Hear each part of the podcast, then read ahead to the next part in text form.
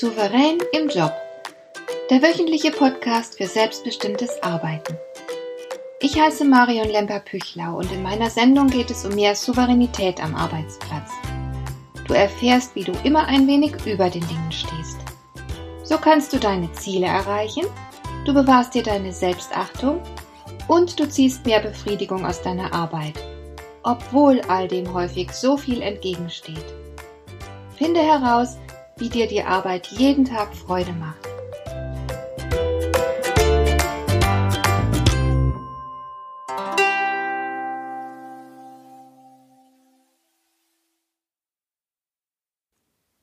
Es ist wirklich bemerkenswert.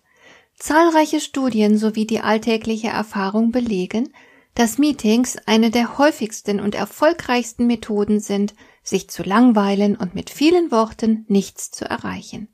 Aber trotzdem gibt es etliche Organisationen, in denen Meetings ihren festen Platz im Tagesablauf haben. Das finde ich erstaunlich. Wobei man den Begriff Meeting bzw. Besprechung sehr weit fassen kann. Ich würde zum Beispiel auch die Elternabende hinzuzählen.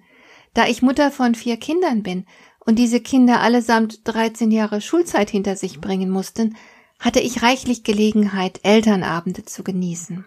Ich gestehe, dass ich irgendwann einfach nicht mehr hingegangen bin. Es war einfach zu schlimm. Da gab es beispielsweise diesen Elternabend in der Grundschule, an dem allerlei Unwichtiges besprochen wurde.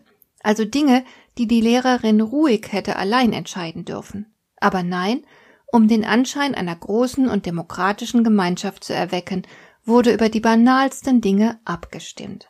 Zum Schluss hängte sich die Diskussion an der Frage auf, ob die Grundschüler einen Kasten mit Wasserflaschen in der Klasse stehen haben sollten, damit sie auch bloß genug Wasser trinken.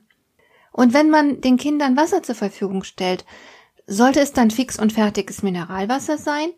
Oder sollte man nicht lieber einen Trinkwassersprudler nehmen? Das ist billiger und die Schlepperei entfällt. Die Frage war geeignet, weltanschauliche Fragen aufzuwerfen und musste entsprechend intensiv diskutiert werden. Ich weiß heute nicht mehr, welches weltanschauliche Lager die Diskussion damals für sich entscheiden konnte, aber ich weiß noch genau, dass der hartnäckige Verdacht in mir aufstieg, Zeugin einer Farce geworden zu sein. Denn die Grundschullehrerin mit der zuckersüßen Stimme war in Wirklichkeit eine knallharte Despotin, die ganz genau wusste, was sie wollte und die sich auch ausgezeichnet darauf verstand, die Eltern sehr subtil in genau die Richtung zu lenken, die sie von vornherein im Sinn gehabt hatte. Ich tröstete mich damit, dass ich mich an der Diskussion nicht beteiligt hatte und also auch nicht manipuliert worden war. Die Wasserfrage war mir persönlich vollkommen schnuppe, aber es blieb der Ärger darüber, dass ich hier meine kostbare Zeit verschwendet hatte. Danach habe ich nie wieder an einem Elternabend in der Grundschule teilgenommen. Ich muss allerdings sagen, dass die Elternabende im Gymnasium um keinen Deut befriedigender verliefen. Es gab da beispielsweise einen außerhalb der üblichen Planung eiligst einberufenen Elternabend, in dem es darum ging, dass die Klasse, in die eine meiner halbwüchsigen Töchter ging, angeblich sehr undiszipliniert und aufmüpfig war. Deshalb wurden nun die Eltern allesamt in die Schule bestellt. Die Sache fühlte sich von vornherein ganz und gar falsch für mich an, und ich bin zu Hause geblieben. Denn ich bin der Meinung, wenn meine Tochter in der Schule nicht aufpasst, wenn sie Blödsinn macht, dann tut sie das aus gutem Grund. Der Grund war in diesem Fall ein unfähiger Lehrer, der stinklangweiligen Unterricht machte und zudem über keinerlei Autorität verfügte. Da kann ich stundenlang im Elternabend sitzen. Dadurch wird der Lehrer auch kein besserer Pädagoge. Und was nutzt solch eine Zusammenkunft der Eltern, wenn das Thema so gründlich verfehlt ist? Es ging in Wahrheit um die pädagogische Unfähigkeit des Lehrers, aber es wurde so getan, als wären die Kinder das Problem. Es ist völlig klar, warum solch ein abendliches Meeting der Eltern zu nichts führen kann. Denn natürlich hat es niemand gewagt, das Problem auf den Punkt zu bringen. Alle fürchteten sich davor, die Gefühle des unfähigen Lehrers zu verletzen, und natürlich hatten auch alle Angst davor, dass besagter Lehrer anschließend an ihrem Kind für die Demütigung Rache üben könnte. Und da niemand den Kern des Problems zu berühren wagte, verlief der Abend völlig ergebnislos. Obendrein bin ich persönlich der Überzeugung, ist mein Kind in der Schule und folgt dort nicht in gewünschter Weise dem Unterricht, so ist das nicht mein Problem.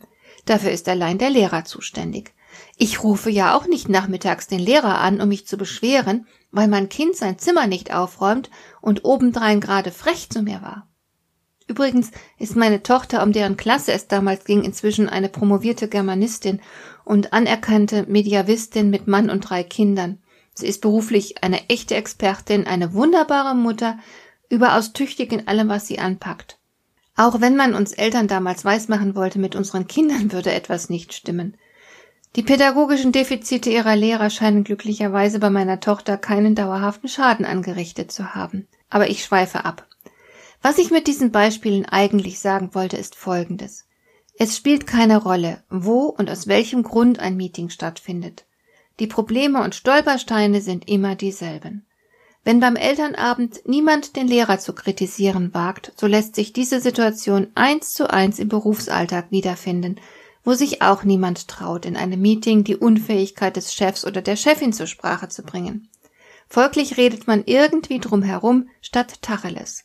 Besprechungen, bei denen Angst und Unehrlichkeit vorherrschen, können einfach nicht zu befriedigenden Ergebnissen führen. Oder es gibt Besprechungen, die man sich komplett sparen könnte, weil die Entscheidung eh schon längst feststeht. Oder man labert endlos über Dinge, die vollkommen unbedeutend sind. Ich habe auch erlebt, dass das ganze Team zur Besprechung antreten musste, obwohl das Thema nur einen Teil der Anwesenden betraf und so weiter und so fort. Ich habe häufig als Führungskräftecoach an Besprechungen teilgenommen, um mir ein Bild von der Führungskraft und dem dazugehörigen Team zu machen. Was ich da erlebt habe, war manchmal grotesk. Und natürlich ist so etwas für alle Beteiligten äußerst unbefriedigend. Daher möchte ich heute darüber sprechen, wie du dich als souveräner Mensch in einem Meeting verhalten kannst damit die Zusammenkunft Nutzen stiftet, damit die Arbeit des Einzelnen durch das sich besprechen und austauschen besser wird und damit anschließend niemand das Gefühl hat, seine Zeit verschwendet zu haben. Also, Folgendes ist sehr wichtig. Wie bei jeder Tätigkeit muss auch bei einer Besprechung von vornherein das Ziel klar sein. Damit ist dann ein roter Faden vorgegeben. Und verwechsle nicht die Tagesordnung mit dem Ziel. Denn die Tagesordnung gibt nur die Themen vor, über die gesprochen werden soll. Sie sagt aber nicht aus, warum überhaupt darüber gesprochen werden soll. Welcher Nutzen daraus entstehen soll. Wenn du also in einer Besprechung sitzt, die Leute herumreden und du nicht erkennen kannst, wohin das führen soll, dann frage einfach danach. Hab keine Scheu, laut zu sagen, also mir ist jetzt nicht klar, wo wir gerade hinsteuern. Worüber genau wollen wir sprechen? Oder Woran würden wir denn merken, dass sich unsere Besprechung gelohnt hat und wir damit keine Zeit verplempert haben? Derartige Fragen machen Sinn, und du kannst sie durchaus augenzwinkernd und ein bisschen provokativ vorbringen. Mit der Klärung der Ziele tust du nicht nur dir selbst einen Gefallen, sondern allen anderen auch. Aus den Zielen ergibt sich die Tagesordnung. Die Tagesordnung ist in der Regel schon einige Zeit vorher bekannt, so dass du die Gelegenheit hast, dich auf das Meeting vorzubereiten.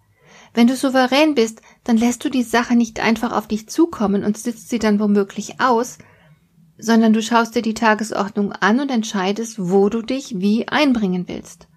Vielleicht fehlt deiner Ansicht nach ein wichtiger Punkt auf der Agenda. Dann sprich den Einladenden rechtzeitig vorher auf diesen Punkt hin an.